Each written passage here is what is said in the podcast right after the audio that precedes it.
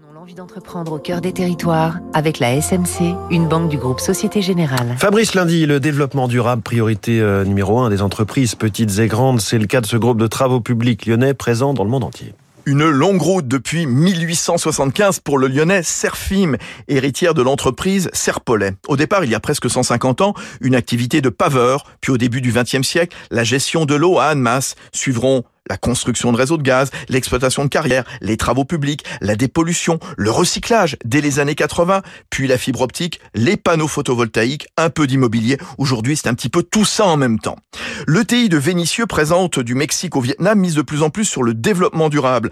Chantier bas carbone avec notamment des engins équipés de batteries électriques, pelles, découpeuses, pilonneuses.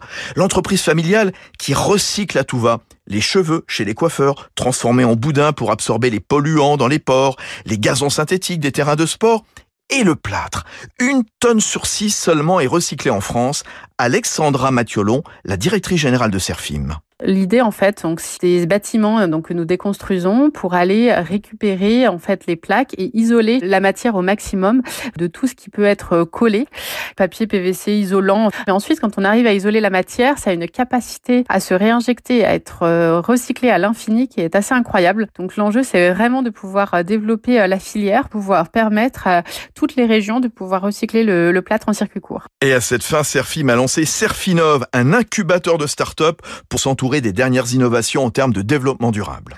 C'était Territoire d'excellence sur Radio Classique.